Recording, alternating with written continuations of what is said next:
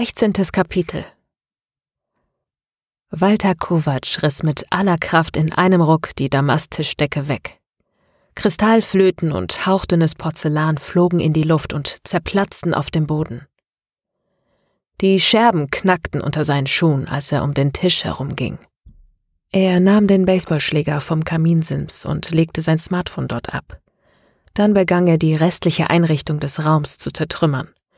Die Glasplatte des Tisches hielt ein oder zwei Schläge aus, bevor sie in tausend Scherben explodierte. Er zerschlug drei Vitrinen wertvoller Vasen und Zierfiguren. Es folgten zwei mannshohe Spiegel und er endete mit einer alten Pendeluhr. Schwer keuchend schleuderte er mit letzter Kraft den Aluminiumschläger in eine Ecke, wo er dumpf zu Boden fiel. Dann stampfte Kovac aus dem Raum und warf die Tür hinter sich ins Schloss, nur um sich eine Sekunde später die Hand ins Gesicht zu schlagen und die Tür wieder aufzureißen. Er hatte sein Smartphone vergessen. Es lag immer noch auf dem Kaminsims.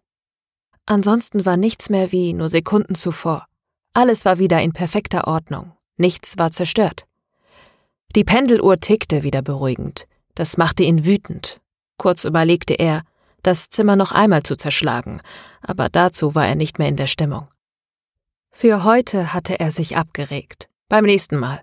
Er verließ den Raum und schloss die Tür, ohne sie dieses Mal zuzuschlagen. Rorschach trat ins Nichts und es wurde Licht. Wie tote Schlangen, die über vier Stangen zum Trocknen lagen, die in goldglühenden Wolframfäden nebeneinander in einem Orb der Größe eines Fischglases. Das Objekt war nur entfernt verwandt mit einer Glühbirne.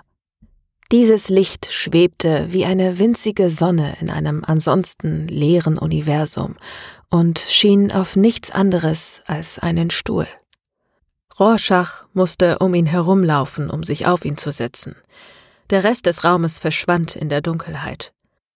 Auch von der Tür hinter ihm war nichts mehr zu sehen als drei Reihen von matt leuchtenden Knöpfen, wie bei einem altmodischen Aufzug. Es war kein gewöhnlicher Stuhl.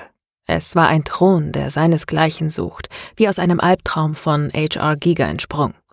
Ein gewaltiges Gebilde aus schwarzen Knochen, die glänzten wie polierter Onyx. Auch der Boden war glatt wie ein Spiegel und dunkel wie die Nacht am Anfang des Universums. Entfernt erinnerte der Thron an einen Drachen, der sich mit geöffneten Schwingen über sein Opfer beugte. Selbst der durch Drachenfeuer aus tausend Schwertern seiner Feinde geschmiedete eiserne Thron der sieben Königsladen von Westeros schien ihm gegenüber unbedeutend. Rorschach ließ sich auf dem Thron nieder und sprach in das Nichts. Shodan erwache! Plötzlich fielen Ketten von Zeichen aus dem Nichts und liefen wie über einen Bildschirm. Sie bildeten einen Satz. Sentient Hyper Optimized Data Access Network. Schnell verblassten die Wörter wieder. Nur die ersten Buchstaben blieben etwas länger stehen. Dann bildete sich ein Gesicht, eine Mischung aus der schlangenköpfigen Gorgone Medusa und dem hinduistischen Gott Shiva und natürlich dem Antagonisten der System Shock PC-Spiele. Shodan, gib mir eine Liste meiner Projekte, befahl Rorschach. Das Gesicht löste sich in Zeichenketten auf und wurde ersetzt durch Ordnersymbole, die bald den größten Teil seines Gesichtsfelds füllten. Wie viele sind es? fragte Rorschach. 133 Projekte, antwortete eine androgyne Computerstimme ohne jede Intonation. Zeig mir nur die als Favoriten markierten Projekte mit ihren Titeln. Alle bis auf drei Ordner verschwanden und diese drei bewegten sich in die Mitte und vergrößerten sich. Sie waren beschriftet mit Apocalypse Later, Fifty Shades of Me, Become a Creator. Zum wiederholten Mal warf Rorschach einen Blick auf das Display seines Smartphones und las die Nachricht. Professor Dr. Olivia Dozan erlag heute Morgen gegen 4 Uhr ihren schweren Verletzungen. Endlich ist die Schlampe tot, sagte er zu sich selbst. Es tat gut, es endlich auszusprechen, aber Erleichterung darüber stellte sich nicht ein. Die letzten 48 Stunden waren die Hölle für ihn gewesen, und er konnte sich immer noch nicht sicher sein, dass sie nicht vielleicht doch noch einen Moment der Klarheit gehabt und ihn verraten hatte. Denn sie hatte ihn gesehen, sie hatte ihn erkannt und ins Zimmer gelassen. Der Schock und die Angst in ihren Augen, als er ihr das Messer an den Hals hielt, die Panik, nachdem er sie mit Kabelbinder und Panzertape an ihren Stuhl gefesselt hatte und begann, ihre Kleidung zu zerschneiden. Die Agonie, als er ihr die ersten Streifen aus der Haut schnitt und erst recht, als er Fetzen um Fetzen von ihrem Gesicht riss. Der Gedanke an ihre Angst und Schmerzen erfüllte ihn mit Wärme und Genugtuung. Doch er war auch wütend auf sich selbst. Wie konnte er nur so nachlässig sein? Er hatte ihr den Knebel aus dem Mund genommen, nachdem sie von den Schmerzen in Ohnmacht gefallen war, und hatte sie so zurückgelassen. Er hielt sie für tot. Er war nachlässig gewesen, hatte sich nicht von ihrem Tod überzeugt, ihr noch nicht mal zur Sicherheit das Messer ins Herz gerammt oder durch ein Auge ins Gehirn. Oder ihr wenigstens Mund und Nase zugeklebt. Er war leichtsinnig gewesen. Genau so wird man gefasst, rief er sich ins Gedächtnis. Wenigstens war sie nun endlich gestorben. Er hätte nicht nachhelfen können. Das wäre für ihn zu gefährlich gewesen. Natürlich hatte er darüber nachgedacht. Also blieb ihm nichts anderes übrig, als abzuwarten. Nun war sie endlich tot. Aber immer noch konnte jeden Moment die Polizei auftauchen und ihn festnehmen. Er war so unglaublich wütend auf sich selbst und verfluchte seine Unbesonnenheit. Zum jetzigen Zeitpunkt musste er davon ausgehen, dass er dieses Mal noch mit einem blauen Auge davongekommen war. So viel Glück würde er kaum ein zweites Mal haben. Öffne Become a Creator und lese mir den Text vor, befahl er. Irgendwie musste er sich ablenken, bevor er weiterplante. Noch zwei Morde, dann müsste er wie von Anfang an geplant aufhören. Dolsan musste sterben, aber sie gehörte eigentlich nicht zum Plan. Seit Beginn der digitalen Revolution entwickelte sich die Informationsverarbeitung exponentiell. Das Moersche Gesetz besagt, dass sich die Komplexität integrierter Schaltkreise mit minimalen Komponentenkosten regelmäßig verdoppelt. Je nach Quelle werden 12 bis 24 Monate als Zeitraum genannt. Unter Komplexität verstand Gordon Moore, der das Gesetz 1965 formulierte, die Anzahl der Schaltkreisekomponente auf einem integrierten Schaltkreis. Gelegentlich ist auch von einer Verdopplung der Integrationsdichte die Rede, also der Anzahl der Transistoren pro Flächeneinheit. Diese Entwicklung sollte ein physikalisches Ende gesetzt sein, wenn die Schaltkreise nicht mehr kleiner werden können, aber dem ist nicht so. Nachdem Schaltkreise nicht mehr kleiner werden konnten, wurde die Verdopplung durch Parallelisierung und andere Optimierungen erreicht. Eine ähnliche exponentielle Entwicklung gilt auch für die Speicherkapazität und den Preisverfall. Eine treibende Kraft ist die Spieleindustrie, vom minimalistischen Pong bis zu heutigen fast von der Realität nicht mehr zu unterscheidenden Simulationen. Und die Reise geht weiter. Geht man davon aus, dass wir als Menschheit nicht ausgelöscht oder ins finstere Mittelalter zurückgebombt werden, kann man sich fast sicher sein, dass sich diese Entwicklung fortsetzt. Je nach Vorhersage werden wir zwischen 2060 und Ende des Jahrhunderts dazu fähig sein. Wir sind also in einigen Jahren in der Lage, die Menschheit zu simulieren, und das werden wir nicht nur einmal tun, sondern es wird unzählige Simulationen geben. Es gibt also eine Realität und eine extrem hohe Anzahl an Simulationen. Deswegen muss man statistisch davon ausgehen, dass auch unsere Realität eine Simulation ist, das ist die Simulationshypothese in meinen Worten nach Nick Bostrom. Nun möchte ich noch eine Hypothese in den Raum werfen, um es noch etwas interessanter zu machen. Die Gotteshypothese. Mit Gott ist ein übernatürliches Wesen oder auch eine höhere Macht gemeint, der je nach Lehrmeinung verschiedene Eigenschaften und Taten zugeschrieben werden. Unter anderem wird ihr zugeschrieben, erster Ursprung bzw. Schöpfer oder Gestalter des Universums zu sein – auf naturwissenschaftliche Weise ist kein Nachweis Gottes oder seiner Taten möglich. Als Beweis für Gott wird Übernatürliches herangezogen, nachdem alle naturwissenschaftlichen Beweise widerlegt wurden. Mit anderen Worten, der Gott dieser Hypothese ist sehr unwahrscheinlich, aber nicht unmöglich. So wie sehr es unwahrscheinlich ist, dass es unsichtbare Einhörner gibt oder ein fliegendes Spaghetti-Monster, aber es ist möglich zu beweisen, dass es sie nicht gibt. Genauso unmöglich ist es zu beweisen, dass es Gott nicht gibt. In der Naturwissenschaft gibt es nichts Übernatürliches, also auch keinen Gott.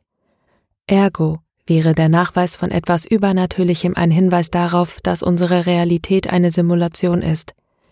Weil es in einer Simulation auch Übernatürliches geben kann, da in einer Simulation alles existieren kann. Rorschach lehnte sich tief in den Thron zurück den Text hatte er schon vor langer Zeit geschrieben, aber nie den Mut gefunden, ihn zu veröffentlichen. Er scheute die Öffentlichkeit, er wollte die Anerkennung, aber fürchtete die Zurückweisung. Er neidete den Reitern ihren Erfolg, doch es war mehr als Neid. Er hasste sie dafür. Nicht, dass es einen Grund wäre, sie zu töten. Nein, deshalb hatte er sie nicht zu seinen Opfern erkoren. Die Öffentlichkeit machte sie angreifbar. Jeder von ihnen hatte hunderttausende Fans und genauso viele Hater und Trolle. So viele potenzielle Verdächtige, und er gehörte zu keiner der beiden Gruppen. Er war ein Lurker, wie zugegeben die Mehrheit der Nutzer. Er war nur passiv, ein unbeteiligter Zuschauer, unverdächtig. Niemand würde vermuten, dass er einen Grund hätte, sie zu töten. Es ging ihm nicht einmal um den Mord an sich. Seine Opfer mussten sterben, weil er ihre Repression fürchtete. Es würde ihm reichen, sie zu quälen. Daraus zog er seine Befriedigung. Es fing an mit Online-BDSM-Rollenspielfantasien, als es ihm nicht mehr ausreichte, streuende Katzen oder Kleintiere aus der Zoohandlung verschwinden zu lassen. Er hatte absolut kein Verständnis dafür, warum die Gesellschaft das für abartig hielt, aber das Häckseln von lebenden Küken nicht. Die Gesellschaft war verrückt und pervers, nicht er.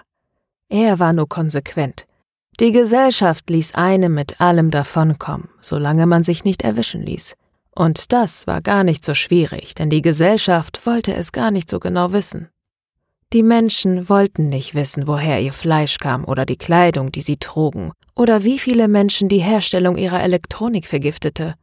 Man durfte sich nur nicht erwischen lassen, und dazu war es am wichtigsten, dass die Gesellschaft nicht genau hinsah, also ließ man am besten die Finger von kleinen Kindern und vergriff sich an Menschen, die sowieso nichts anderes verdienten.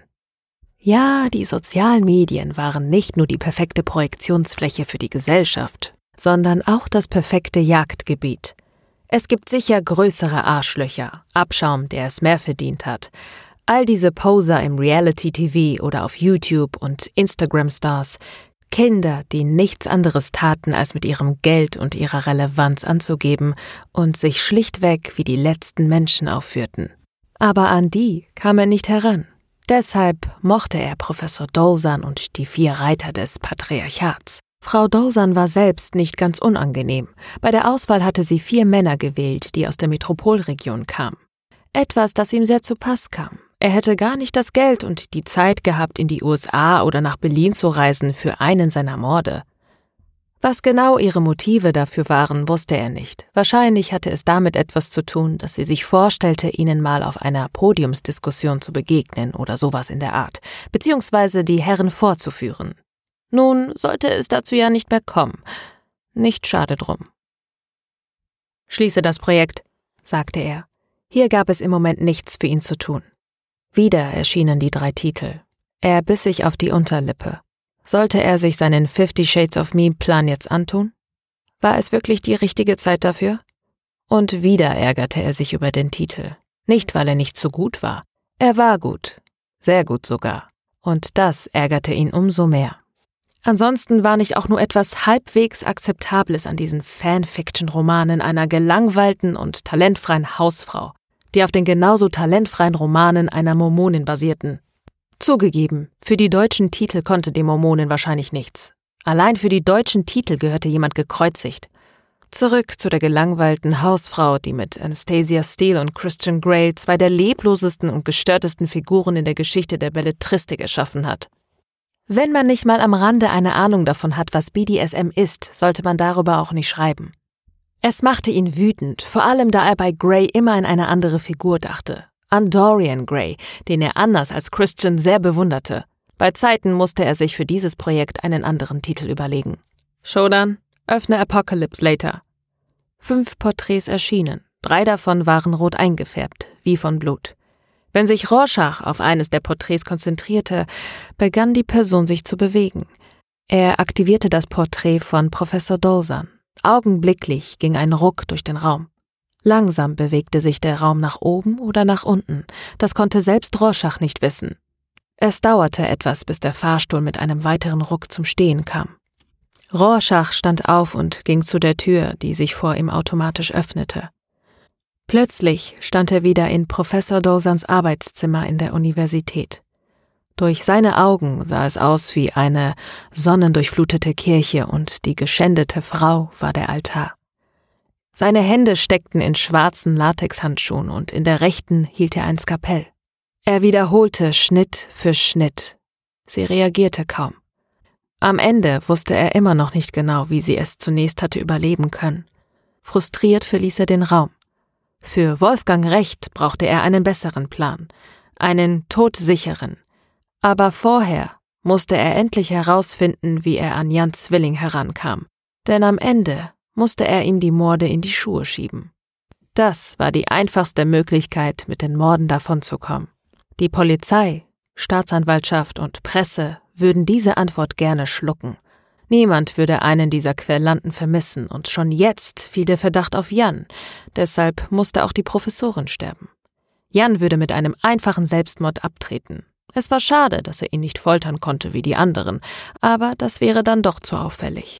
Während Jan gerade an einem Strick von der Decke baumelte, seine Beine wild umherstrampelten und er seine letzte Luft ausstieß, würde er Jans Smartphone nehmen und über Janus und über Roschachtis denselben kurzen Abschiedsbrief verschicken, bevor er beide Konten löschte. Ein einfacher und daher eleganter Plan. Oh sicher, es würden Verschwörungstheorien geben, aber die Polizei würde dieses Geschenk fressen. Nicht, dass es Beweise für irgendetwas anderes gäbe. Aber dazu müsste er Jan endlich finden. Solange war The Amazing Creationist noch sicher.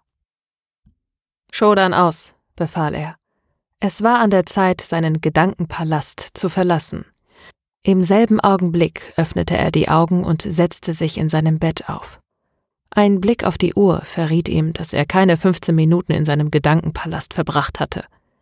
Wie immer fühlte er sich nach der Meditation erfrischt und gestärkt, bereit, alles anzugehen, was sich ihm in den Weg stellte.